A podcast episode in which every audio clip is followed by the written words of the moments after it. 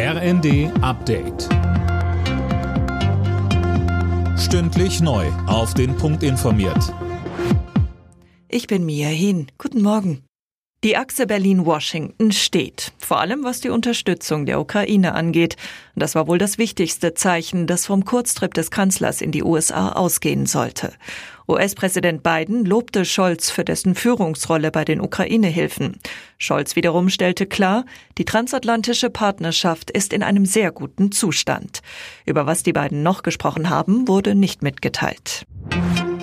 Rheinmetall will eine neue Panzerfabrik in der Ukraine bauen. Der Chef des Rüstungskonzerns Pappberger sagte der Rheinischen Post, die Gespräche mit Kiew seien vielversprechend. Mehr dazu von Anne Brauer. Der Bau neuer Panzer muss schnell starten, damit die Ukraine auch so viele bekommt, wie sie braucht, meint der Rheinmetall-Boss. Und deshalb will er ein neues Werk direkt vor Ort hochziehen, das jährlich bis zu 400 Panther-Kampfpanzer produzieren soll.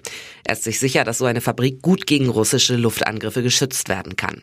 Unterdessen steigt Rheinmetall dank seiner Kursgewinne in den DAX auf, also quasi die erste Börsenliga. Da ersetzt der Waffenhersteller Fresenius Medical Care. In insgesamt acht Bundesländern haben gestern Warnstreiks den öffentlichen Nahverkehr lahmgelegt.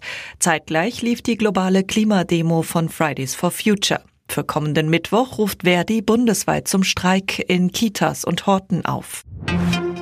Es wird düster und laut beim Eurovision Song Contest. Die Rockband Lord of the Lost tritt in diesem Jahr für Deutschland beim ESC an. Tom Husse, die Gruppe hat den Vorentscheid am Abend deutlich gewonnen. Ganz genau so ist es. Mit ihrem Lied Blood and Glitter setzten sich die Musiker aus Hamburg gegen sieben andere Bewerber durch. Darunter etwa der Schlagerstar Icke Hüftgold und die Folksängerin Patty Gurdy. Lord of the Lost waren als Favoriten in den Vorentscheid gegangen. Für sie wird es dann am 13. Mai ernst. Dann steigt in Liverpool das ESC-Finale.